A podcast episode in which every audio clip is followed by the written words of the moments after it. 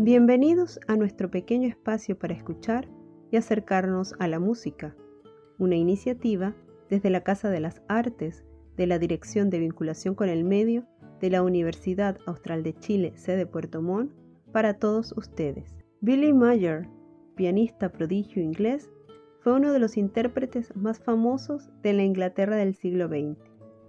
Cuentan que mientras estudiaba en el Trinity College of Music y complementaba sus ingresos tocando en locales de cine mudo y salas de baile, comenzó a frecuentar los Gayland, donde conoció el ragtime americano y se sintió fascinado a tal punto que intentó componer algo parecido.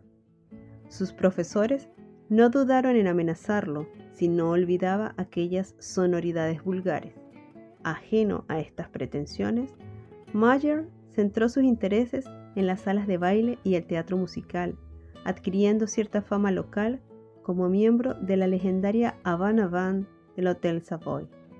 Apodado el Rey de la Síncopa, estrenó en Londres en 1925 la célebre Rhapsody in Blue de Gershwin. Como compositor, escribió más de 300 obras para piano, muchas de ellas calificadas como música ligera. Hoy escucharemos de Billy Mayer Autumn Crocus de manos de Philip Martin.